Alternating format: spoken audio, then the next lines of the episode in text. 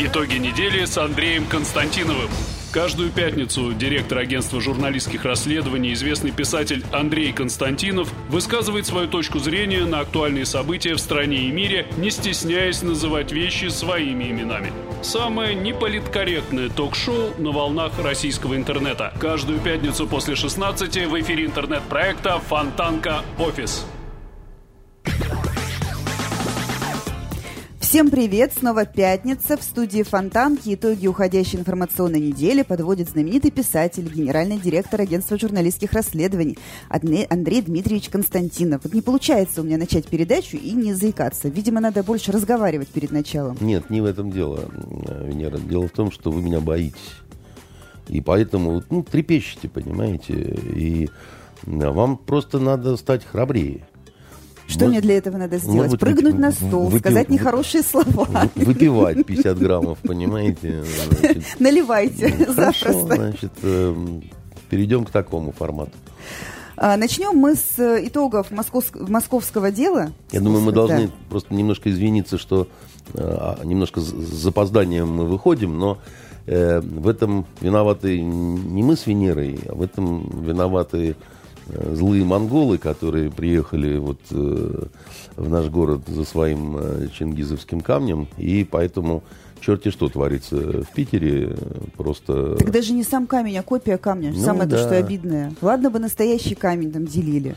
Пусть спасибо скажут, что копию дали.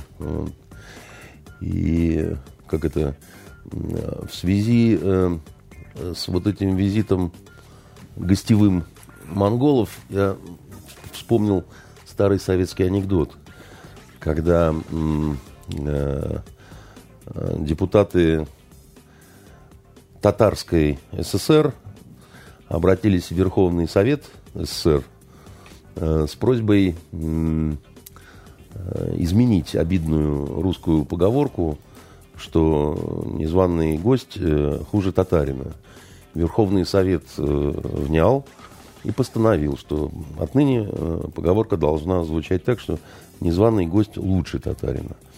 Вот, поэтому, значит, вот сейчас, когда монголо-татарские э, кортежи Значит, мы будем говорить, что они лучше, что монгольские гости лучше татарина. Но еще лучше приехали бы на лошадях. Да. И нам красиво, и им быстрее. Да.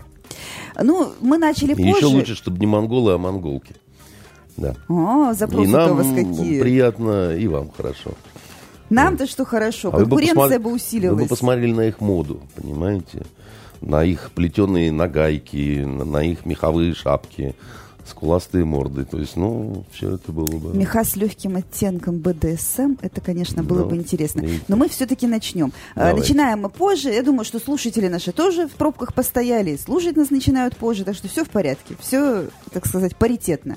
Итак, итоги московского дела. Четверо фигурантов сегодня услышали свои приговоры. Кто-то выдохнул, кто-то недоволен, кто-то считает, что если люди априори если так по справедливости рассуждать, невиновные, так не надо было даже условные приговоры им получать. Один все-таки из них, Никита Черцов, получил год колонии реальной, но мог получить значительно больше. А всего-то навсего человек толкнул двумя руками полицейского в грудь и плечо, причинив ему некий Значит, по чудовищный поводу, вред. Да, того, который получил год, страшно обрадовался и выразил удивление, что так мало Все-таки полицейские, какие бы они ни были, значит, э, вам лично неприятны, да, если они находятся при исполнении, э, не нужно их толкать в грудь и плечо.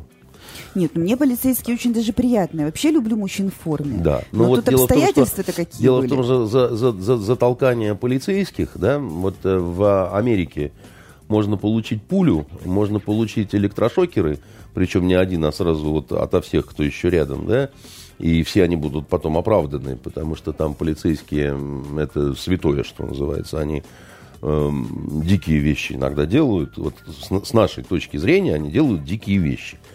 Э, и очень-очень редко их... Э, там все очень просто. Если э, полицейский только посчитал, что его жизни или здоровью что-то угрожает, да, он может применять оружие. Э, вот. У нас в этом смысле э, намного мягче, скажем так, и ответственнее, что ли, да, то есть у нас Э, проблема в том, что силовики, если хотите, боятся применять оружие. Это осталось с давних, вот еще советских даже времен, когда любой выстрел, и ты потом пишешь э, кучу бумаг, и, скорее всего, все равно накажут тебя. Это, ну, поговорите, любой полицейский вам это скажет. И второй момент, они еще боятся промахнуться, потому что если промахнулся и попал куда-то не туда, а вообще, ну, допустим, случайную какую-нибудь э, даму, то вот опять-таки в Америке ничего не сделают, а у нас спасибо, если не посадят. Поэтому, как сказал один э, подполковник ФСБ в свое время, вам надо, вы стреляйте. Вот. Это, значит, первый момент. Второй момент. Если бы во Франции такой вот хлопчик э, толкнул бы полицейского, да, то а, его бы, наверное, скорее всего, отправили бы в больницу. Отметили бы палками так, что он бы вот этот год не в тюрьме э, сидел, а, а лечился бы. Вы посмотрите сейчас, что происходит во Франции – это к вопросу о там, жесткости, не жесткости, э, как ведут себя силовики и так далее. У нас никто не помнит, когда применялся газ. Ну, просто не могут люди вспомнить, когда последний раз, все слышали, что черемуха какая-то, еще что-то такое, да? Но э, просто не помнят, чтобы это было. Ну, вы еще скажите спасибо, что площадь Тяньаньмэнь там им не устроили. Не, вот я не буду радуются. так говорить. Э, э, значит, про Тяньаньмэнь это отдельный разговор. У меня Э, к Китаю такой отдельный совершенно подход. Они э, считают сами, про Тяньаньмэнь, если так уж говорить, что этой ценой они смогли сохранить э, страну и потом э, создать некий потенциал для своих колоссальных успехов сейчас. Поэтому это, это такой сложный разговор на самом деле по поводу Тяньаньмэни и, и прочее. И по поводу китайского менталитета, вообще восточного отношения власть-народ, э, это сложный разговор. А, и второй момент. Во Франции, как вы видите, вовсю сейчас применяют водометы. При том, что не лето на дворе, а на дворе зима. Вот. Тем не менее, там они э, применяются вовсю, так сказать, аж пиджак заворачивается. Поэтому к вопросу о том, какие вот у нас репрессии, не репрессии, да, там год тюрьмы остальным условно. Я, во-первых, скажу с моей точки зрения, почему сегодня для этих э, молодых людей такой удачный день получился. С вещами, в общем-то, все шли в суд. Готовились к худшему. Ну, всегда надо в суде на всякие случаи с вещами, потому что, не дай бог, и в камере без вещей очень-очень э, неуютно. А когда еще та передача придет? И поэтому на всякий случай, знаете, вот, э, как говорится, тревожный чемоданчик никогда не помешает. Так вот, сказать спасибо им всем нужно нормандскому, не побоюсь этого слова, формату, который буквально через несколько дней, как мы знаем, все уже собираются. Меркель, значит... Э, выбирает наряды. Выбирает э, из трех своих голубых пиджаков один зеленый. Значит, э, Путин э, значит, подготавливает общественное мнение к тому, чтобы к нему, господи ты, боже мой, не приставали Почему он мурыжит в тюрьмах вот этих вот московских страдальцев? Потому что наверняка разговор бы зашел. В прошлый раз, когда Путин э, был в гостях у Макрона, вот, Путин в гостях у Макрона, э, просто э, мультфильм один напоминает, да? Значит, Макрон сам попытался, дескать, ну а что у вас там, значит, то все, на что ему Путин сказал, это у вас здесь желтые жилеты, сотни пострадавших по больницам, да, и вообще там людям и глаза выбивают, и погибшие есть, и так далее. Бога побойтесь, э, лягушатники. Вот. Ну и Зеленский оттачивает свои какие-то репризы. Вот скоро они все соберутся. И именно поэтому, в том числе, чтобы козырнуть, да, вот некой мягкостью такой вот э, системы, я думаю, в наш э, независимый суд самый независимый суд в мире, прилетел фиолетовый флюид. Который, Добра и любви. Да, который растворился по головам и туловищам наших независимых судей. Напрямую никто, конечно, не звонил, но это запрещено у нас. Ну. А флюиды, они могут летать, понимаете? Они прилетает такой флюид, да, и говорит человеческим голосом. Все понял? Есть? Действуйте. Вот. А, потому что, э, как сказать, ну, вряд ли это, во-первых, совпадение, да? Во-вторых, э, э, судьи, как говорится, тоже люди. А, к сожалению, свою вот эту вот независимость, да, и неприкосновенность, ту, которая была, скажем, даже в, тех, же, в те же 90-е годы, суд утратил. Вот, ну, просто это, это не сразу произошло, это достаточно долго длилось, вот, но в настоящий момент суд не над системой, а, так сказать, э, часть этой системы. И поэтому так смешно э, смотрится какой-нибудь э, адаптированный американский сериал «Хорошая жена», который вот недавно показывали по НТВ, только как, как бы действие в России происходит. Но дело в том, что судебно... А там про суды, про адвокатов, про то, про все, да, так сказать. Но дело в том, что э, в Америке вот схема развития такая вот, да, вот художественная, возможно именно потому, что там такой суд.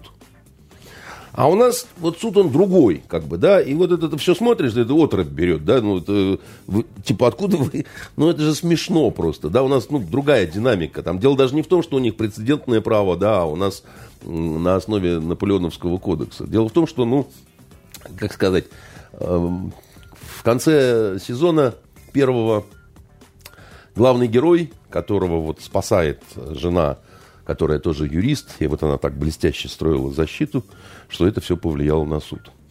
А, да, и вот э, суд его оправдывает, э, ни в чем не виноват, и он говорит, я принял решение баллотироваться в губернаторы, и ты мне нужна, потому что только мы вот вместе, и как вот если семья, то как же, да, ну там, а если развод, то это вот избиратель не простит и так далее. Хочется сказать создателям русской версии – у нас э, э, есть человек, который принимает решение, кому баллотироваться в губернаторы. Но это не сам кандидат. Это совершенно другой человек, который скоро поедет в гости к Макрону. Вот. И ему, когда он э, принимает решение по поводу, кто и куда баллотируется, абсолютно все равно, э, разведен этот человек или состоит в законном браке. Ну, он и сам поскольку, жених завидный. По, поскольку он и сам, значит, э, разведен. И поэтому, когда вот это все, вот, ну, видишь, да, начинаешь, ну, смеяться. Хотя в Конституции написано э, совершенно не так, да. И э, еще один момент. Э, когда в разных судах, да, вот и Катюша очень даже, да, с красивым таким чаем, да. Спасибо, Катюша. Вот когда в разных местах, и вдруг, э, несмотря на декабрь, вдруг э, расцветают цветы добра, вообще такие подснежники вылезают, как по команде. Ну, я думаю, что вот просто флюиды прилетели одновременно. Да. К вопросу про прилетели. И, и, и теперь, и теперь э, ну, это же сказка, флюиды не летают. Все же знают, что они ходят пешком. Угу. Вот, э, и мое отношение к этому всему. Я не то чтобы не рад, я никогда никому не желаю тюрьмы. И я считаю, что, допустим, за слова, а в данном случае, вот если брать вашего преподобного Жукова этого, значит, то ему пытались экстремизм за какие-то там в интернете чего-то. Я, я видел несколько его роликов интернетовских, меня от этого блевать вот тянет от того, что говорит этот нехороший мальчик. Он абсолютно неприятный и у меня лично вот чувство брезгливости вызывающий э, молодой человек. Но я считаю, что за слова э, нельзя ни в коем случае сажать. Это нехорошо. Не Но если бы он сел, я при этом не расстроился бы.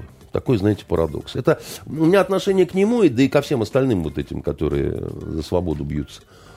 Примерно такое же отношение, как к Пусси. Вот я считаю, что их закатали на двушечку по беспределу.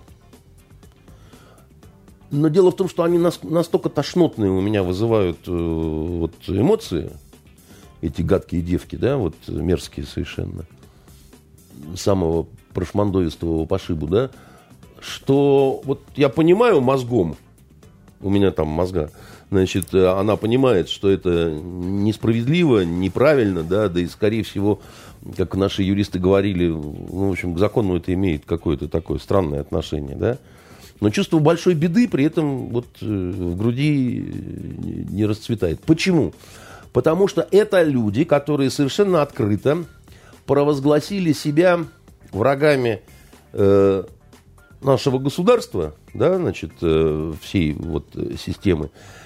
А по факту это обязательно означает, что они еще и враги страны. Это не потому, что я систему защищаю, да? Вот здесь вот важный вопрос. Государство или система? Государство не, не, не, или вот я, тех, я кто сам специально рулит? остановился. Послушайте, да, вот у меня к, нашему, к нашим чиновникам отношение очень критическое, скептическое, и в основном они у меня вызывают э, разные вопросы, скажем так, да. Но более ста лет назад лысый дедушка Володя, который Владимир Ильич, да, он, а, не помню, по-моему, работа называлась «Национальной гордости великороссов», и где он говорил о том, что очень было бы хорошо, чтобы в империалистической войне Россия потерпела бы поражение, потому что тогда мы как раз воспользуемся этим, она ослабнет, Россия мать, и мы захватим власть. Все, как сказал, так оно и получилось. И, наверное, он считал, что это очень хорошо для страны, да, и там, и вот лежит до сих пор в мавзолее, и очень много людей поддерживало эту идею. Но дело в том, что страна погрузилась в, в такой ужас кровавый, да, для того, чтобы это все произошло, что с моей точки зрения, да, должно было это людей вот чему-то научить. Но история, она э, никогда никого не учит, а только наказывает за невыученные уроки, понимаете? Раз за разом, раз за разом. Почему тогда все вот так вот получилось, начиная с февраля 17 и потом дальше много лет э, катился этот кровавый шар гражданской войны? Ну, потому что люди тоже так вот говорили, давайте не будем отождествлять систему и страну. Вот мы все за страну, а система это невозможно уже. Посмотрите, Николай абсолютно идиот. Да, значит, жена у него э, чуть ли не там шифровки пишет в немецкий генштаб, да, значит, разные вокруг какие-то темные личности, коррупция, это ужасно. В 2017 году э, уже никого практически не осталось, кто бы видел в Николае некую такую сакральную фигуру, которую там, да, вот надо беречь, э, холить, любить его кто ненавидел, кто презирал, кто еще как-то, да. Поэтому сначала февраль, потом бесконечные дрязги между собой вот у разных людей, которые пришли к власти, да, стали пытаться образовывать временно это правительство. На большевиков никто не обращал внимания в принципе. Они еще в начале 17 -го года были очень малочисленные партии, да. Когда они пришли к власти, когда они захватили власть, ну, это вызывало у всех улыбку. Все, если вы почитаете газеты того времени, почитаете дневники э, разных политических лидеров того времени, они все писали, что это на несколько недель. А, а, они очень долго продолжали считать, что большевики вот-вот, значит, э, рухнут, падут, исчезнут там, куда-то растворятся, да? А все, а все не так получилось. Все получилось совсем по-другому. И вот уже после дедушки Ленина пришел дедушка Сталин в своем сером френче. А вот уже и через 20 лет 37-й год приехал. И стали они добивать тех, кого они, как им казалось, не добили тогда, потому что обстановка была очень напряженная такая. А всего 20 лет прошло, да? Никуда еще не делись. Еще, как говорится, живы кровавые недобитки, да? Так вот мы их сейчас всех и добьем, потому что на всякий случай, знаете, хуже не будет. Грядет мировая война, нам нельзя, чтобы у нас здесь была пятая колонна. Вот такая была логика. Понимаете? И все от того, что тогда было очень много размышлений и рассуждений о том, что вот Родина отдельно, госсистема отдельно, да, Родину мы любим, Николая II мы не любим. Давайте-ка мы ему ногой под зад, и дальше все будет настолько хорошо, ну как же. Все же из-за него. Все из-за него, из-за Победоносцева, там из-за вот этого всего. Достаточно только будет великие князья в феврале выходили с красными бантами с красными повязками. Они, дураки, думали, что и свобода пришла. Вот свобода, она, и, она пришла, на самом деле. Все очень стали свободными. Особенно матросы, которые ходили в театр прямо в тельняшках и с накрашенными губами. Они э, не, не в курсе были, что мужчинам не обязательно красить губы. Да? Значит, они ходили с ларнетами в накрашенных губах. Они считали, что так это вот они так цивилизовываются. Ну и с семечками, конечно. Весь Чтобы Пет... не выделяться на общем фоне. Весь Петроград был правильно. в шелухе семечек. Понимаете? Вот она, свобода пришла. Поэтому вот эти вот люди, которых э, сегодня, так сказать, мягко так, да, вот, э, это либо молодые и такие не понимающие, в какие они игрушки опасные играют, да, ну, э, просто такие радикально настроенные люди, которые, вот, знаете, мы потом с вами собирались говорить о домашнем насилии, да, вот они э, считают, что самое хорошее средство борьбы с домашним насилием это сжечь дом нахрен. И не будет никакого домашнего насилия ну, смотрите. на этих головешках.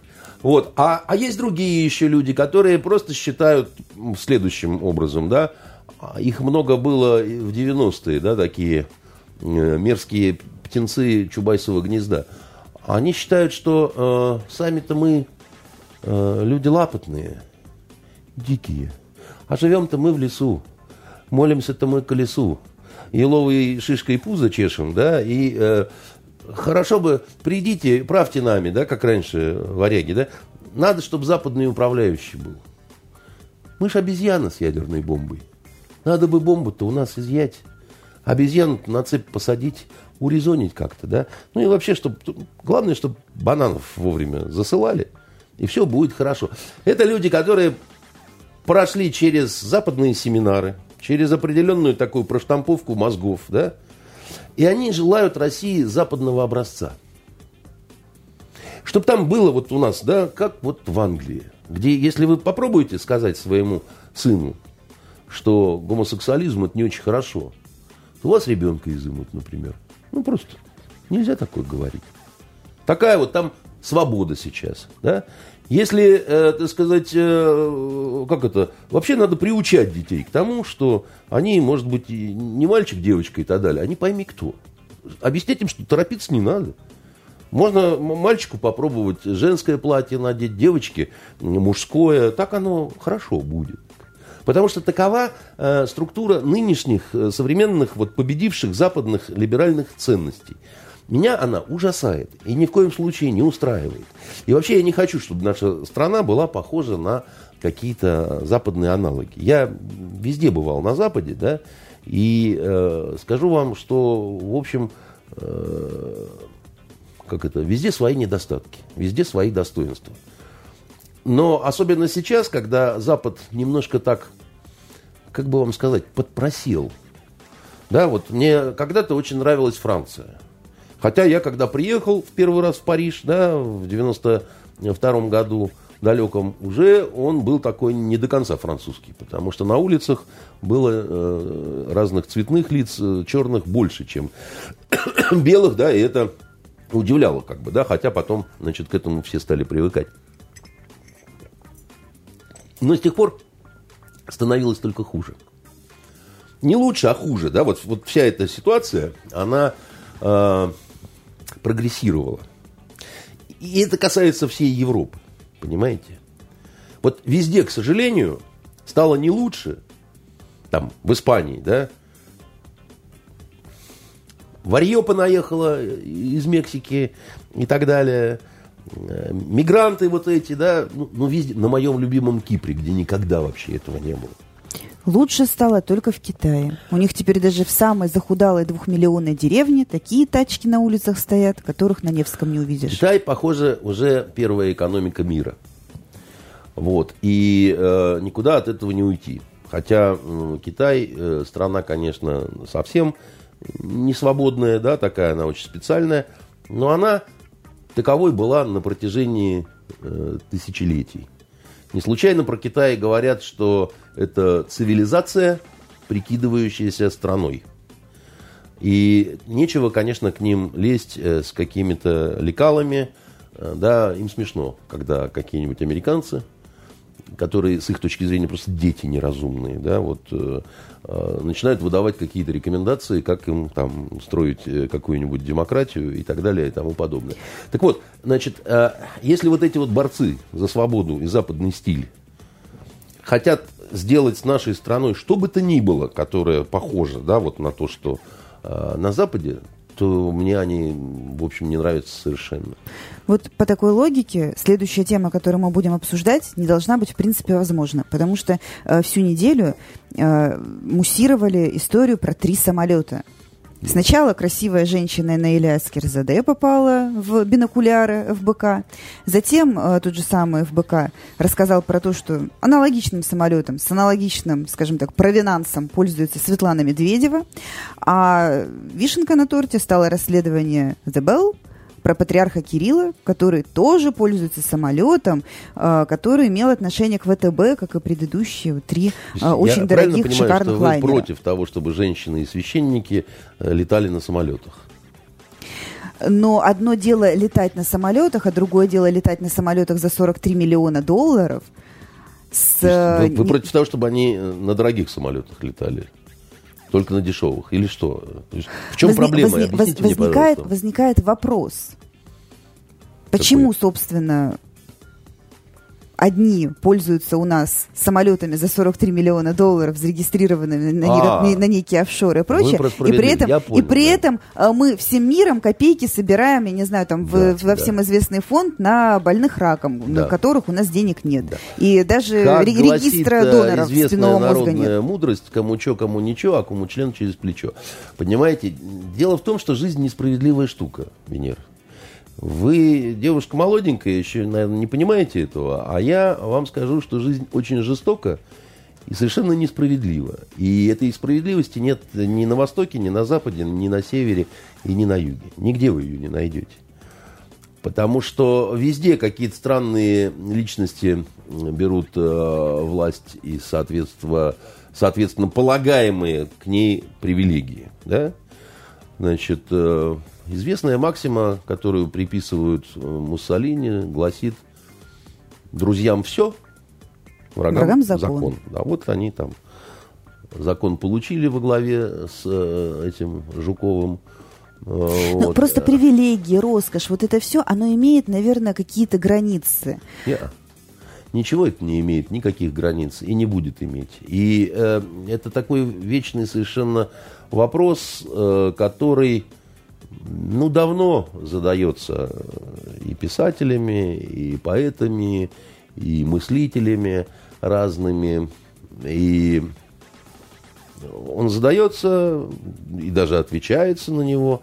А потом и сами же эти люди, которые задают пафосные вопросы, почуяв э, сладкий запах роскоши, э, немедленно пускаются во все тяжкие э, и мало в чем себя сдерживают. Это такой, знаете, синдром Вольтера. Вольтер очень любил рассуждать о свободе, о том, что ваше мнение мне глубоко противно, но за ваше право высказывать его я готов отдать жизнь.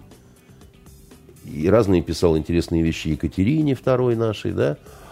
Но когда случай подвернулся, он засадил э, в Бастилию свою квартирную хозяйку. По простой причине он не хотел платить ей за постой. А когда она еле выбралась из этой Бастилии, он сделал все и засадил ее второй раз туда же, потому что не хотел платить за постой. Потому что он понимал, что дукаты – это дукаты, роскошь – это роскошь. Да?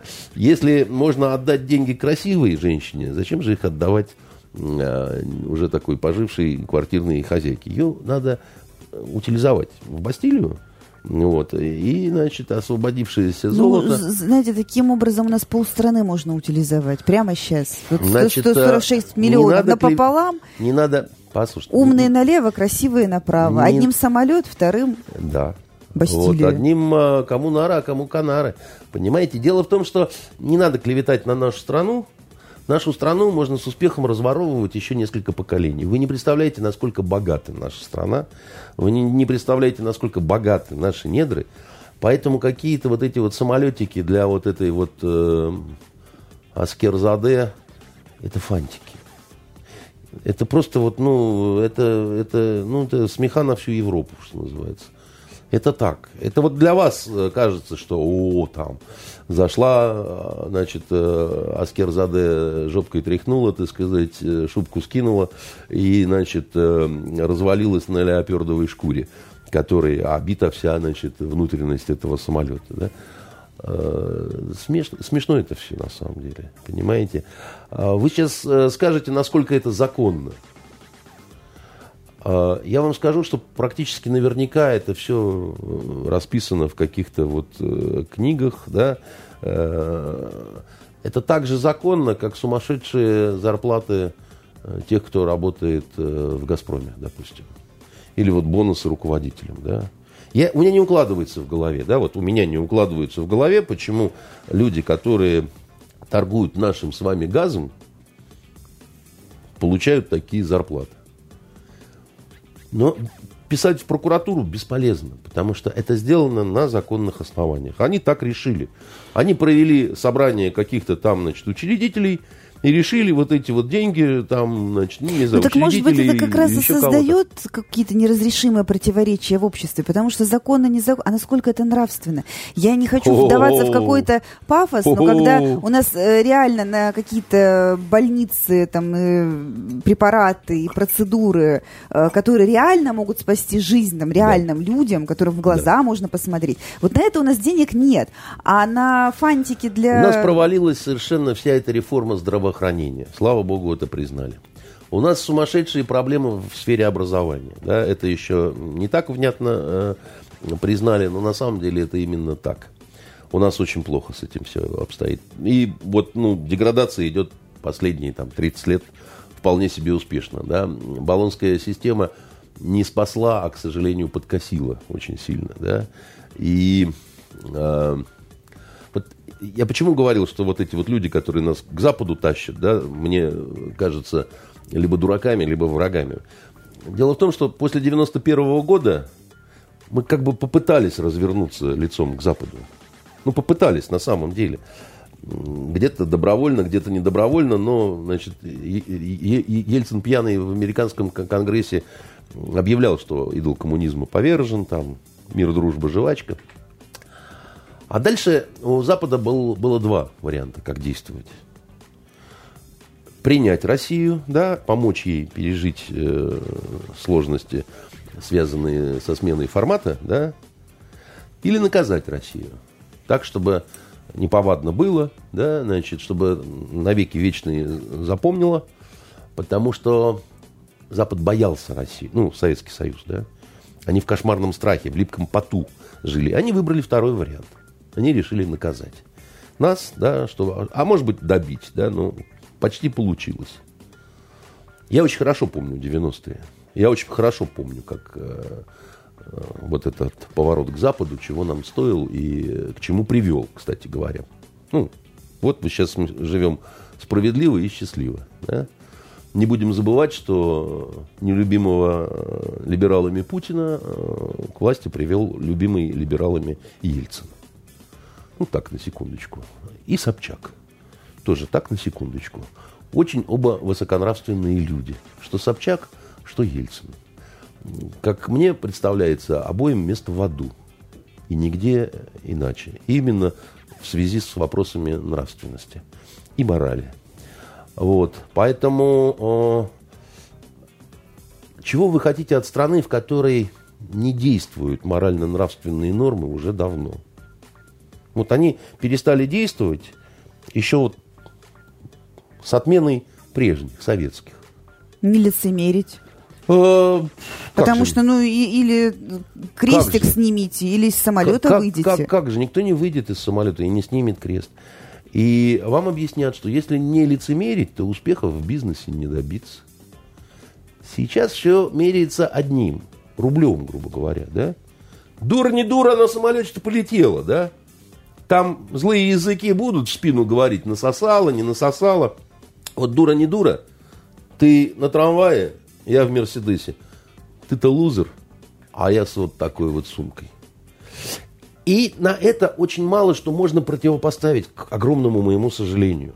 Потому что я ведь не троллингом занимаюсь. Мне, вот, мне эта вся история, она, ну, конечно же, тоже не нравится, как любому нормальному человеку. В ней есть душок. В ней есть нехороший душок. Но они скажут, это вам душок нехороший. Вас в самолет не взяли. Вот вы у помойки и стоите. А у нас там в самолете никакого душка нет. У нас там, знаете ли, дорогой парфюм. Все очень хорошо пахнет. А вы нюхаете помойку. Вместе со своими рассуждениями о, о Боге, нравственности и так далее. Потому что, э, значит, э, когда Чубайс, нет, не Чубайс, это был э, Гайдар, вот когда он всей этой шобле бывших комсомольских работников крикнул «Обогащайтесь!» А потом шепотом добавил «Любой ценой».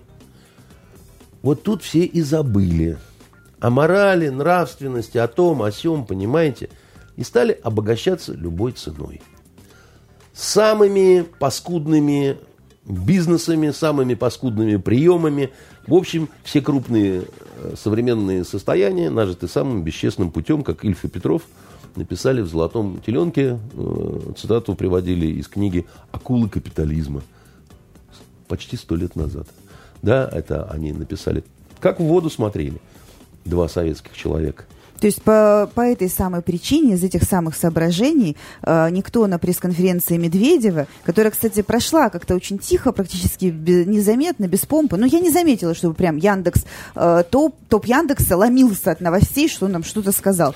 Э, и никто, никто не спросил да, про да, эти да. самолеты. Говорит, я, а жена-то на чем летает? Я, я тоже хотел об этом сказать. Единственное, что я, э, значит, закончить, чтобы эту тему, с моралью, нравственностью и Аскер Заде, восточной красавицей, ну, Чьи не красавицы, уж извините. Ну, ну. Как это? Что делать будем, Лаврентий? Завидовать будем. Значит, э, интересный вкус у Костина. Э, по поводу э, нравственности и, и всего такого ш, вот хорошего, да. Я много лет подряд говорю одну и ту же фразу – элита должна подавать нравственный пример. Она не подает. Она подает другой пример. В Римской империи это закончилось гибелью Римской империи. Там тоже элита перестала подавать в какой-то момент э, нравственный пример. Все очень нехорошо закончилось. Ну, другое дело, что та империя распадалась медленно, да, ну, жили медленнее, как бы. Э, значит, э, а, а как должно было бы быть что-то, да, вот в этой ситуации? А эти люди должны бы были стать даже не объектами расследования там, со стороны Генпрокуратуры, а должны были мгновенно бы стать нерукопожатными. Просвистулька, так сказать, журналистка, да, там с ней бы коллеги-журналисты, да, все бы воротили нос, а Э, монтажеры, значит, демонстративно все ушли бы в декретный отпуск, да. Или Лишь... монтировали самые страшные кадры, которые получаются Нет, отказались бы с ней работать, да. Вы себе представляете такую э, ситуацию? Я нет. Я думаю, что за нее коллеги рады.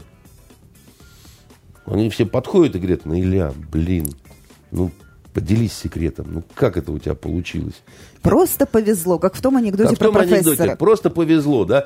Причем подходят, э, э, э, так сказать, и, и, и девушки, и, и, и юноши, да, с одинаковой просьбой сказать, вот, э, записать эту формулу любви, вот это вот петушиное слово, как э, соблазнить э, банкира, да, значит, э, и она уже, наверное, ведет мастер-классы, да, к ней выстраиваются за автографами, значит, просят э, провести обучающую какую-то такую э, сессию, показать технику, как это вот, что она такое делает, что ей сразу самолет. Э, я бы сам послушал, честное слово, да, потому что интересно. Вот. Э, хотел бы я посмотреть на того, кто не пожмет руку Костину. Ну, так, допустим, заходит Костин, да, говорит, здравствуйте, мальчики, девочки. А мы говорим, нет, Костин, раз ты так обошелся с э, турецкой красавицей, отвернемся мы от тебя на, навеки. Он говорит, как, как обошелся? Да, она довольна, ты сказать, да, там, э, семья довольна, все довольны, вообще как бы, ну, все, всем хорошо. Мы говорим, нет, Костин, значит, не дело ты это удумал вообще, старина, на старости лет. Кто так скажет Костину? Вы так скажете Костину? Надо будет скажу. Не надо. Надо только дожить до Нет. ближайшего ПЭФ. Не надо, э, Венера, я, я вас умоляю, не надо так Костину говорить. Почему? Потому что, понимаете, пригодится нам еще Костин. Не надо ему такого говорить, да, пожелайте ему любви, добра, так сказать, и чтобы меньше летал... Ну, это и без нас пожелают. Чтобы меньше летал тоже. опасными самолетами, больше бы ездил на велосипеде, это вот в возрасте уже, ну, ну, помогает просто для здоровья и вот для молодой, так сказать, э, так а с Медведевым-то что? Что это вообще было такое? Посадил каких-то блогеров, артистов, сейчас, пародистов. Сейчас скажу. Так вот, если мы говорим, что не то, что откажутся руку подавать, Кириллу будут ее еще и целовать. И, ну, ему положено, он батюшка. И проси... Ну, и все. Ну, вернее, Ну, тогда патриарх. ляжьте, как говорится, и не гундите, понимаете? Знаете этот анекдот, когда в Одессе э, молодая пара пытается заняться любовью, и в этот момент за стенкой начинает стонать мама. Значит, муж говорит, мама, ну что вы там себе стонете? Ну что, вы хотите жареной рыбы, что ли? Ну так сходите на кухню и уже пожарьте. Что? Там нет рыбы? Ну тогда ляжьте и не гундите. Понимаете? Вот вы все по поводу Наили, Медведевой и так далее, это уже ляжьте и не гундите. Теперь по поводу пресс-конференции. Я абсолютно с вами согласен, что это верх неприличия. Когда вот этот скандал с э, супругой значит, грянул, это верх неприличия вообще никак это не упомянуть. Неприятно, я понимаю, да, и мне бы было неприятно, и всем бы было неприятно. Но это именно неприлично сделать вид, что ничего нет.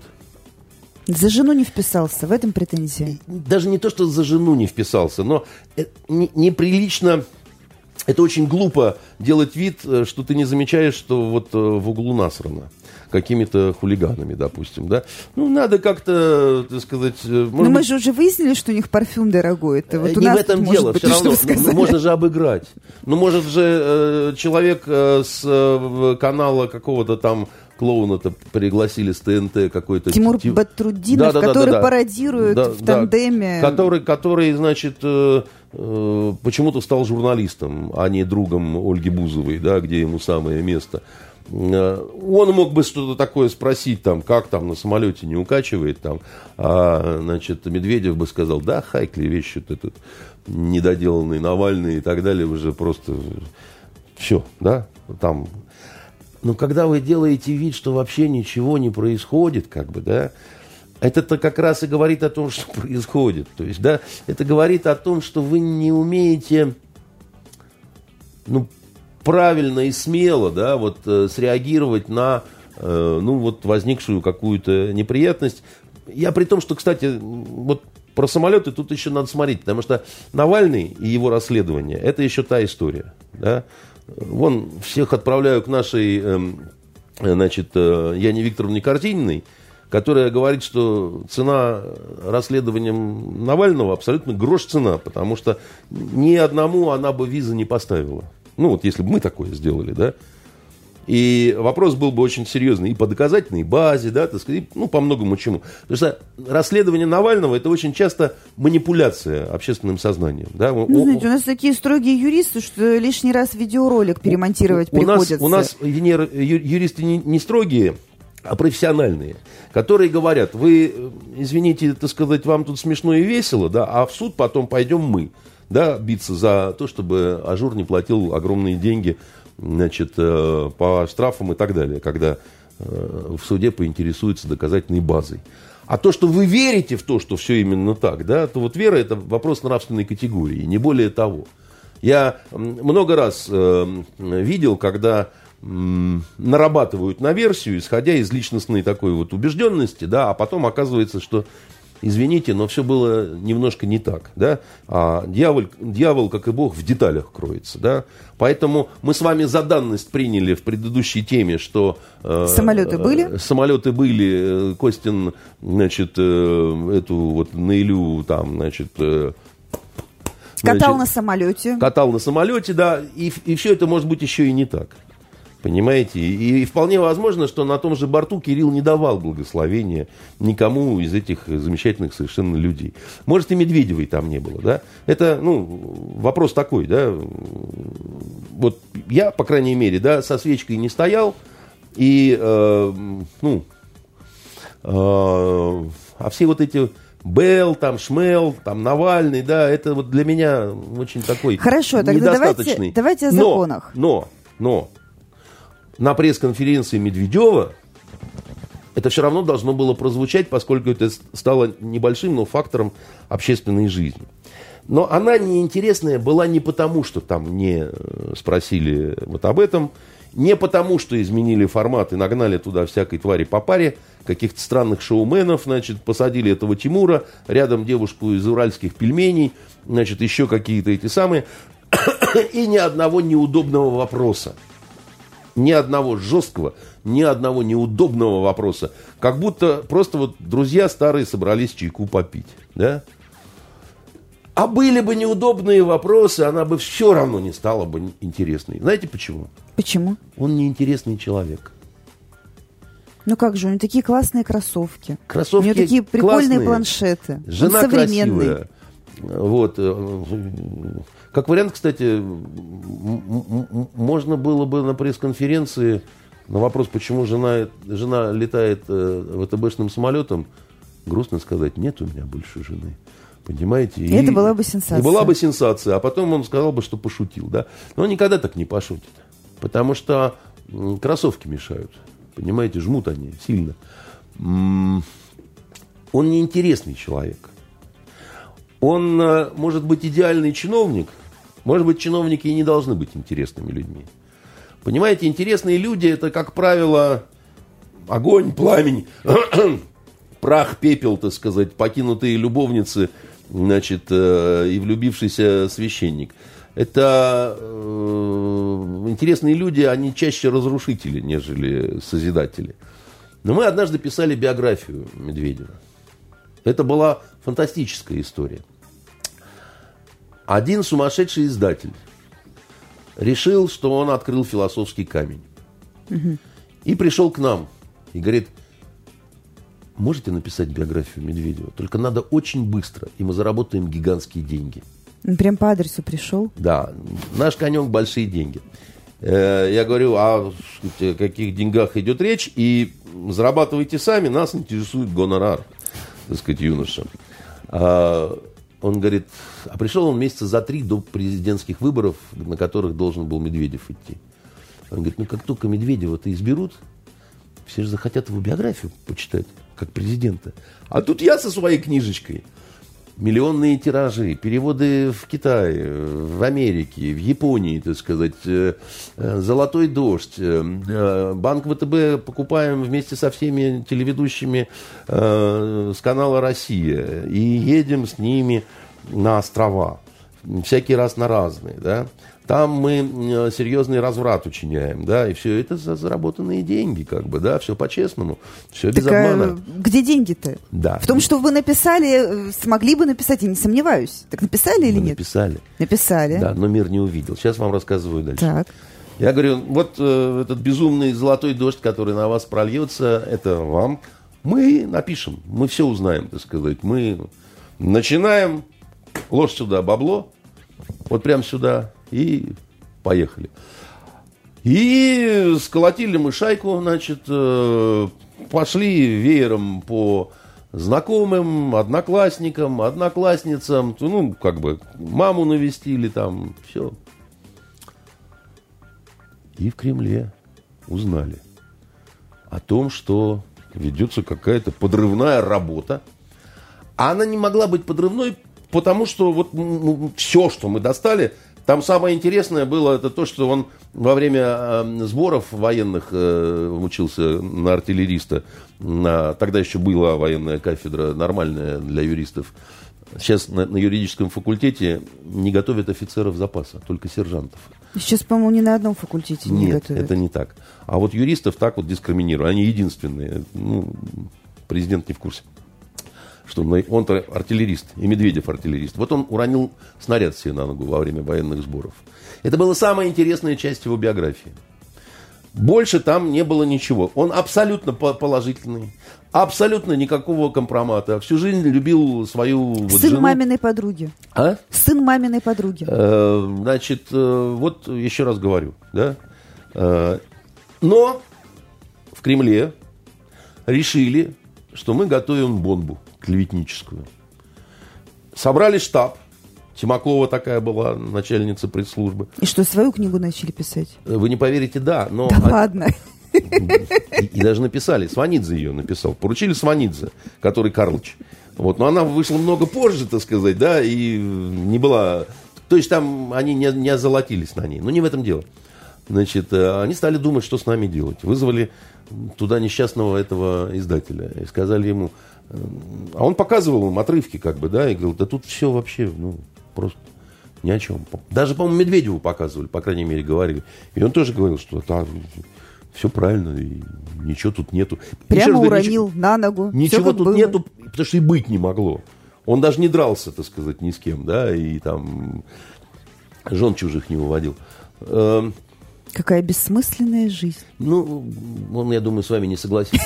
Но э, и Тимакова сказал этому издателю. А, а, а они там даже на заключение говорят, может, Константинову орден дать, чтобы он как-то унялся. И кто-то говорит, да не возьмет, он, он, же, он же на всю голову. Я думаю, почему не возьмет? Ну, ну, ну что за дикие сказки обо мне? Ну, Пришли бы... Возьмете. Если при, что, возьмете. Пришли бы... Вы не представляете, насколько. Я, я, ну, мы бы... У нас был бы интересный разговор. Так, если что, Андрей Дмитриевич орден возьмет. Выписывайте. У да. меня есть, во-первых. Значит, э, э, делай, что хочешь. Но чтобы они прекратили это все и отдали бы тебе права на эту книгу, да, а ты бы уничтожил бы их, прах развеял бы, и все. Значит, приходит ко мне этот несчастный издатель весь такой. А мы уже объявили, что вот мы книгу такую там. И говорит, если я вам двойной гонорар заплачу, вы мне отдадите. А как вы понимаете, Венера, это была книга, о которой мы мечтали всю жизнь. Вот увидеть ее опубликованной, получить за нее Нобелевскую премию по литературе. Там, да? Я ему сказал, родной, на, денежки давай сюда, если еще такой проект возникнет, какой-нибудь, с любым, да, вот хоть каждые, хоть каждые два месяца, значит, приходи за двойной, а лучше за тройной гонорар. Мы тебе будем писать книги, которые ты потом никогда не напечатаешь, да. Вот это настоящая история, она абсолютно невыдуманная, да. Вот она, э, это история про человека, про парохода, про самолета, а, про жену, про пресс-секретаря, про издателя про Россию в целом. А самое-то обидное во всей этой истории, знаете, что мужик-то, судя по всему, хороший, а получается какая-то шляпа. Ну, вот он, он неинтересный. Да, вот он неинтересный, потому что, э, потому что у него он какой-то такой вот нерисковый, что ли, да. Вот он, он не злодей совсем, понимаете? И у него есть очень много каких-то приличных очень таких вот вещей. Вот, например, вот его действительно такое очень романтическое отношение к супруге, да, ну, оно достойно всяческого уважения, да. Жена Светлана, да, так сказать, она, в общем, ну, тоже в каких-то таких вот э, омерзительных э, ситуациях не замечена, да. Но мне просто иногда кажется, что этого мало, как бы, да. Вот мало этого. Мало быть хорошим парнем. Мало быть хорошим парнем, да. И более того, да, вот на высших постах если ты не интересный, то ты мало можешь чего добиться. Вот, понимаете, к Путину, к Путину у многих людей есть гораздо больше чувств. Разных. Разных, разных. У одних с одним знаком, у других с другим знаком. Но это чувство. Понимаете? Потому что он интересный. Он реально интересный. Кто-то ненавидит, кто-то восторгается, кто, кому-то, ну, просто вот интересно, как бы, да, он интересный, это правда. Там можно соглашаться, можно не соглашаться, можно возмущаться, да. Могут не нравиться его друзья, в конце концов, да, там еще чего-то, да. Но в нем есть интрига, понимаете, в нем есть загадка, в нем есть вот, вот, вот, вот. А здесь, ну чего вы ждали от этой э, пресс-конференции? Вот э, рассуждений каких-то, да, что, что он мог сказать? Поехали дальше. Э, наш э, интересный президент подписал закон, и сейчас мы поговорим про, про два закона, а, подписал закон об иностранных агентах, по этому закону практически любой гражданин Российской Федерации с руками, ногами, обычный там э, человек может быть признан иностранным агентом. Для этого не достаточно репостнуть. Бой. Ну, хорошо, деньги получить. Но кто из нас не получал деньги из-за рубежа? Ну, за что-нибудь? Деньги бывают разными, да. Значит, э, одно дело гонорары за книгу, вот, другое дело, э, значит, деньги от Госдепа. Но вот мне, например, этот закон не грозит, потому что я ничего не репощу. Я вообще не касаюсь компьютера. Меня нету в интернете. Все, как говорится, нет у вас методов против Кости Сапрыкина. Вот. Это он, Мильтон, поганый косылек мне на входе подложил. А, поэтому, во-первых, не любой. Во-вторых, у меня, я не буду долго говорить о законе об иностранных агентах – иностранных агентов в Соединенных Штатах Америки в суд доставляют в ножных кандалах, как нашу Машу Бутину. И с вот этих э, железных оков капает кровь при этом. Не, это, это не шутка. Она до крови натерла ноги, вот, не, ну, не умела ходить э, в них, да, ей даже пластырь не дали. Не то, что там не оказали никакую помощь. После чего ее забабахали на полтора года в камеру, и кормили просроченными продуктами. Она знала, что просроченными, потому что потом ее поставили разгружать эти продукты. Ну, это была просрочка из супермаркетов, да? Ну, а что, заключенные же, почему бы и нет? Вот. Спать поначалу не давали, будили каждые 20 минут, говорили, это для вашего же блага, мы хотим убедиться, что вы живы, что вы не перегрызли себе вены и так далее и тому подобное. У нас иностранные агенты получают штрафы. То есть я хочу сказать, что мы медленно движемся, так сказать, э, к эталону справедливости и демократии, но мы от него еще очень далеки. Поэтому то, что президент хочет, э, чтобы на э, вот, людей, которым много чего не нравится, был, был, был лейбл такой, да, ну, еще раз, недавно на эхе Москвы говорил, повторю, у Миледи, когда ей выжгли клеймо на плече, с этого только началась самая интересная часть ее биографии. Уж пожила так пожила, понимаете, пока эти придурки, значит, э, в мушкетерских плащах не отрубили ей голову. Вот. Э. Самое время поговорить о домашнем насилии. Вы считаете? Ну, Миледи, она не была, так сказать, частью их дома, да, но тем не менее. Когда мушкетеры вернулись в Париж, э, «Как отдохнули, господа?» – спросил Детревиль. «Бесподобно», – ответил за всех Атос. Но вообще рубить голову бывшей, это как-то не очень современно. Итак, я, я с вами конце... согласен. Я, я, я, я, я когда первый раз прочитал эту сцену, мне очень нравится Миледи. И женщины, похожие на Миледи, не то, что мне нравится, они просто вот э, э, моего разбитого сердца кровь. Э, уроды конченые, понимаете? Нельзя. Э, ну, выпороли бы, в конце концов, э, замуровали бы живьем, э, значит, где-нибудь... Ненадолго. Ну, ну, рубить голову, это же ужасно. Мне ее очень жалко было. Я когда первый раз вот ребенком прочитал. В конце прошлой недели опубликовали, наконец-то, проект э, закона о домашнем насилии, который с 2016 года, как неприкаянная тень отца Гамлета, э, ходит по коридорам и никак не может найти дорогу в Госдуму. А, рано или поздно его внесут, судя по всему, на рассмотрение Нижней Палаты. Возможно, это случится до, до Нового года. Но проблема в том, что документ этот ну, если я скажу кастрировано, это будет, может быть, э, как-то резко, но, наверное, соответствует действительности. А, потому что вот э, функционального какого-то э, механизма, который бы остановил это все безобразие, там нет. Там есть реверансы разные в сторону любителей традиционных ценностей. Вы, ходите, вы хотите волшебную палочку. А волшебной палочки здесь нет и не может быть. Это, это все время будет перекос либо в одну сторону, либо в другую сторону. Это все взято, опять-таки, э, с Запада, вот эти все охранные ордера и так далее, да, там это работает с очень сильными перекосами и очень часто этим достигается несправедливость, а наоборот несправедливость, да, потому что это все очень тонкие грани такие. И я против домашнего насилия. Ну, я, я считаю, что э, как сказать, э, бить никого нельзя.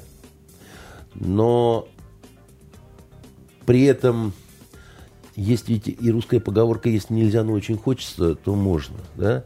А, это что означает? Это означает, что вот живут люди вместе, и бывает очень разное. Ну, бывает разное. Бывает из-за ерунда какая-то чудовищная ссора да, вспыхивает. Дальше, это сказать, э, женщина хватает э, ковшик и два раза бьет по лысине, так сказать, э, мужчину, допустим. А он, осатанев в ответ, там, хлещет ее селедкой по лицу, да. Но потом она прибежит в полицию и скажет, что все начал он, и встанут, конечно, на ее сторону, потому что, как правило, да, вот есть стереотип. И, и, именно поэтому у нас столько Погоди. случаев, когда э, заканчивается все отрубленными в лесу руками Погодите, Венера. или сбитыми на перекрестке женщинами. Если мы говорим о трупах, то трупов мужских больше. Это такой неадекватный ответ э, женщин на побои, на унижение и так далее. Но женщины больше убивают мужчин, причем существенно больше. Это правда это, это, это не значит, что вот эти мужчины исключительно жертвы. Да? Они могут быть э, сначала вот насильниками, а потом становятся трупом и жертвой. Да? Но... То есть как раз потому, что нет механизма защиты жертвы да от такого... Не... Как вам объяснить? Вы понимаете, какая штука? Да? Вот я говорил, что вот эти молодые люди, да, они э, хотят бороться э, с домашним насилием, э, сожжением дома. Вот это, это не просто красивая метафора. Да? Дело в том, что если вот женщина побежала с горяча, да, в, в полицию там, и пришел человек с охранным ордером, да, все, нету больше дома. Семьи нету этой. И она, она уже не, не восстановится, потому что все равно вот некое обращение там в органы, да, это ты приводишь сюда третью сторону, да, и это предательство в определенном смысле, да. Дома нет, надо расходиться, да, все. Но это разойтись можно и без, без разных охранных ордеров. Это, это, это в вашем мире богатых и знаменитых можно разойтись без, без охранных ордеров. А когда у них одна коммуналка на 12 семей, разойтись это значит два шага влево, уперся лбом в угол, и ты разошелся. Но тогда вы хотите дать э, ядерное оружие одной из сторон. Это не, э, как сказать, это не, реши, это не, вол, не волшебная палочка будет. Уверяю вас, вот это так кажется. Вы знаете, это, это очень мне напоминает э, вот э, «Трудно быть Богом» э, братьев Стругацких, когда Арата Горбатый, который раньше был Аратой Красивым, который понял, кто такой Румата, ну, что он, он говорит, так дайте нам на ваше волшебное оружие. Почему же вы не даете? А только лезете с советами. А почему Румата не давал им э, лучеметы, пулеметы и так далее? Потому что он прекрасно понимал, что никакого прогресса, так сказать, и так далее, что все кончится просто кровавой резней. И оно все равно кончилось кровавой резней. Понимаете? То есть я просто что хочу сказать, что э, вот явно, что у нас нехорошо в этой сфере, ну, в нашей стране. И когда нехорошо, и люди устали от этого, им кажется, что должна быть какая-то волшебная таблетка. Вот ее принял, и хорошо стало, да. И исчезло домашнее насилие, да, там есть волшебный ордер охранный, который там охранит и так далее. Это мне напоминает в начале 90-х в огромном количестве появилось, э, ну, вообще в стране и у нас в городе газовые баллончики. И их раскупали, когда вот ну, к нам, как, как горячие пирожки. Был лучший подарок женщине на все случаи жизни. Потому что вот теперь охрана, ну, защита. Насильник полезет, ему пшик в морду, так сказать. И он весь в слезах, так сказать, убежит. Схлынули эти баллончики так же, как нахлынули, когда стали пытаться их применять. Оказалось, что неэффективны. Оказалось, что в половине случаев женщины сами себе в лицо прыскали не, не той стороной. И оказалось, что когда попадали в насильников, они сатанели еще больше и уже не просто насиловали, но и убивали, ну, разозлившись. Да? Так э, помощница прокурора Оля Запорожец погибла значит, с этим вот э, баллончиком. Симпатичная молодая девочка. И все поняли, что это не волшебная палочка и что не нужно это дарить э, девушкам и так далее. И нету сейчас этих э, баллончиков. А уж как говорили-то, что вот оно теперь нашлось средство. Поэтому э, я э, считаю, что надо с проблемой что-то делать. Но я считаю, что, во-первых, должна быть дискуссия очень широкая, долгая и, и так далее. Я считаю, что об этом надо в средствах массовой информации говорить, да, и художественные фильмы, книги и прочее обязательно должны тоже эту проблему видеть. Но у нас не пройден этап арт-подготовки. Это как бороться с организованной преступностью. Да? Сначала нормальные образовательные программы в школах, на телевидении, еще чего-то, да? чтобы вот именно нормальный, чтобы консенсус был бы какой-то в обществе по этому поводу. Сейчас никакого консенсуса нет, понимаете?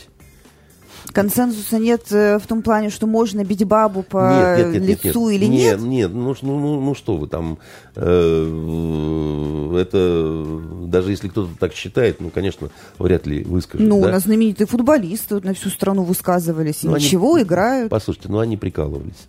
Они не всерьез, как бы, да, там.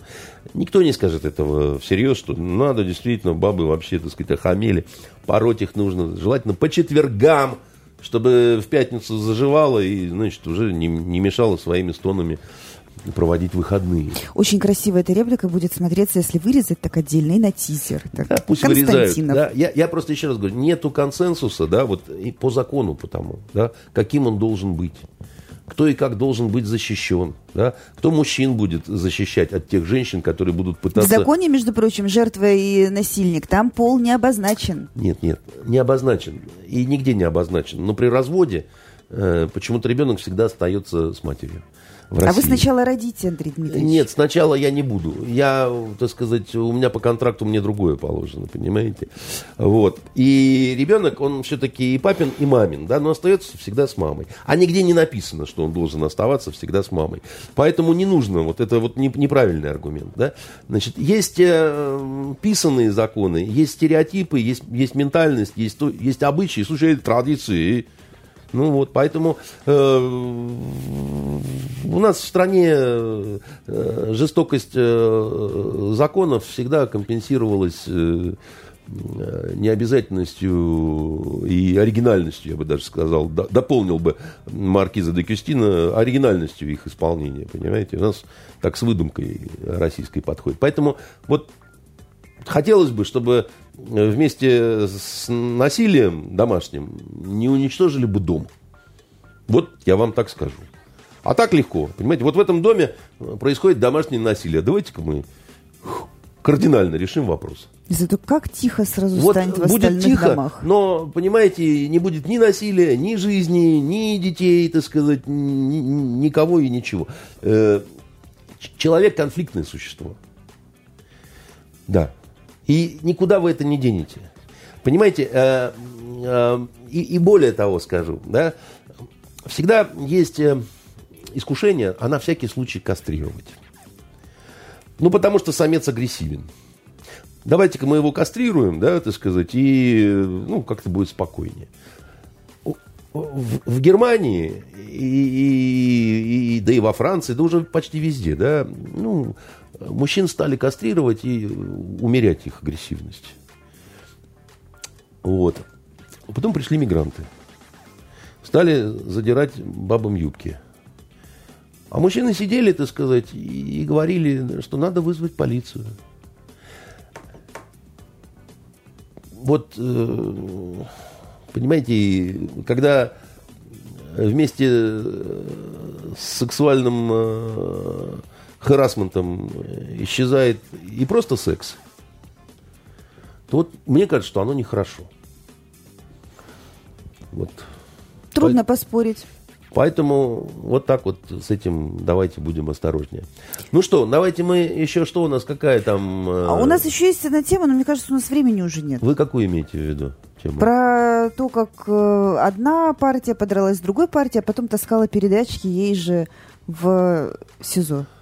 Ой, я точно не хочу, так сказать, э, про это говорить. Вы про болельщиков «Зенита» и «Спартака». Да. да? Ну, давайте про Турцию. Два слова про Турцию, про наш да. Э, С-400. Итак, Эрдоган сказал, что купили мы эти С-400 не потому, что нам прям так сильно хотелось что-то вот России, денег своих турецких отдать, а потому что Франция и США нам показали шиш, и не было выбора. Вот такой вот коварный турецкий друг. Это тут еще хуже. Он не договаривает, эм, он не доверяет ни Франции, ни Соединенным Штатам.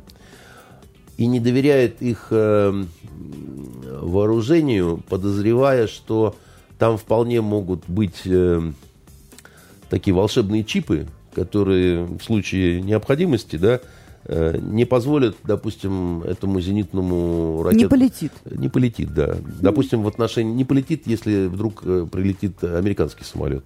Что-то нехорошее делать над Турцией. То есть он считает, что мы не настолько умны, чтобы такой чип в свою ракету вставить. Дело в том, Круто. что... Нет, тут, тут другое. Э, в свою-то для своих самолетов мы, может, и вставим, но это не будет касаться американских.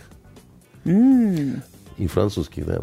А несмотря на то, что Турция входит в блок НАТО, тут такая была беда, э, Венер. Восток вообще не склонен э, доверять Западу. А тут еще был э, мятеж прозападный. Помните, в 16 году, да? Все так немножко подзабыли как бы уже. Но это был... Эрдоган-то помнит, наверное. Он не то слово помнит. Он очень испугался, потому что это был э, проевропейский и прозападный в целом мятеж, как он считает, э, подготовленный и инспирированный э, э Фетхулахом Гюленом, э, который находится на территории Соединенных Штатов Америки, который такой очень интересный проповедник, который должен был разработать версию Ислам Лайт, такой, да, значит, такого модернизированного, как вот они сейчас все в постхристианское время живут, да, вот они считают, что ряд стран надо переводить на постисламское такое положение, как бы, да, Поэтому это очень непростая такая фигура самого Гюлена с его вот этой системой глубинного государства, где прокуратура, образование, система, там, медицина, прочее, там, ну, они такие абсолютно прогюленовские, в гюленовских школах учились и так далее. И вот в какой-то момент э, Эрдоган стал раздражать Запад, сильно ссориться с Обамой, там просто до каких-то ужасных вещей доходило. Э, очень критиковали э, Турцию в Европе, да, Значит, там и армянский вопрос, и не армянский вопрос. Ну, Франция, понятно, там очень сильное армянское лобби, кстати, как и в США. И в какой-то момент Запад сказал себе, ну, как бы он со своей этой замотанной в челму женой, немножко это вот не то. Да и вообще, его партия, это же на самом деле братья-мусульмане, справедливости и развития, это она в Турции так называется. А на самом деле это самые настоящие братья-мусульмане, да, вот такие же, как в Египте а в э, Палестине Хамас. Да? Это, это, это, это все одна и та же партия. Ну, Хамасов-то же они считают террористами. А вот турецкую партию уже немножко так неудобно да, считать террористической. Поэтому фигура Эрдогана, да, она вот не алё, грубо говоря, да. И ее хотели поменять, а всю Турцию сделать, ну, более светской. А Эрдоган с этим не согласен. И все те, кто за Эрдогана с этим не согласны. А за него вся турецкая деревня. Да, он сам, в общем, такой э, странного происхождения. И вот городское такое продвинутое, такое вот э, выпивающее население, которое, конечно, уже никакие не мусульмане, да, они все так на Запад смотрят, да, а те, которые за, за Эрдогана, а их чуть-чуть больше, да, там, ну, грубо говоря, там их 55%, там, скажем, они не очень, ну, там, в меньшей степени, да, прозападные. И в какой-то момент возникла ситуация, когда Эрдоган стал понимать, что ему нужна более суверенная армия, а не полностью зависимая от Запада. Да? Потому что Запад в какой-то момент раз, допустим, и выключаем свет. И что? Ничего. А американцы очень большую ставку сделали на курдов. А эта ставка очень обидная для Турции, ну и впрямую вредная. И вообще э, смысл-то был, одно время всерьез рассматривалась идея, мы взрываем Ближний и Средний Восток, тем, что образовываем государство Курдистан. Там живут курды, они берут кусок Турции, кусок Ирака, да, значит, э, э, э, и всем э, стан, кусок Сирии, да, все положено, да. И это будет наше американское государство. Мы вообще там, что называется, очередной штат будет. Ну, не так, конечно, это примитивно говоря. И Эрдоган сказал, ну, зачем мне какая-то ПВОшная система, которая, если что, не будет работать? Ну, пусть у меня будет одна система, которая против русских самолетов, а другая система против всех других самолетов. Да, вот, например. Главное не перепутать. Нет, это главное не оно не перепутает. Да, поэтому тут надо понимать, что тут оно вот так вот все вот, э, как это, э, у него тоже не все получается, что он хочет, как бы, да. Он хотел там курдов повырезать, да? Не дали, так сказать, да, он хотел так вот, чтобы десятками тысяч. Но на Востоке все не то, э, чем кажется, да, и есть очень хорошая арабская поговорка, такая очень мудрая, она звучит так. Таджи арияху бемелят аштаги ассуфун. Э, переводится она так. Ветра бегут не так, как хотят корабли. Ветра всегда не так бегут, как хотят корабли. Поэтому вот он свой опасный танец э, танцует. Нам никакие турки не братья, надо понимать, да, вот эти вот традиционные дружественные русско-турецкие отношения, это когда, это когда они были традиционно дружескими, все они только с ними и воевали, да, значит. Э, э, но у нас есть э, турки очень хорошие торговцы. Они и воины неплохие, но торговцы они еще лучше. И у нас со здравым смыслом все в порядке. И поэтому, не питая к друг другу уж особой какой-то прям любви, но мы можем смотреть, где наши интересы совпадают. Да, и там Путин, общаясь с Эрдоганом, он ему всегда может сказать, дорогой Реджеп,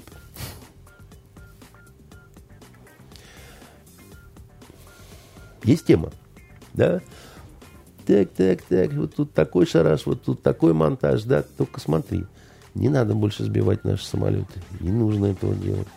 Больно сделаем. И заодно не поможем тебе в твоей очень непростой ситуации. Потому что если ты, дорогой Реджеп, думаешь, что вот этот мятеж, и ты там попересажал кучу народу, да, и ты решил этим вопрос, ну ты же взрослый мальчик, ты же понимаешь, что ты не решил этим вопрос.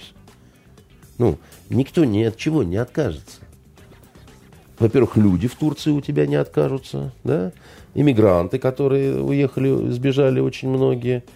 Ну и в конце концов, как родилась эта вся замечательная идея, это в чьих головах и так далее. Ты же пытался просить у западных стран, когда у тебя стрельба шла, значит, убежище. Что они тебе сказали на это?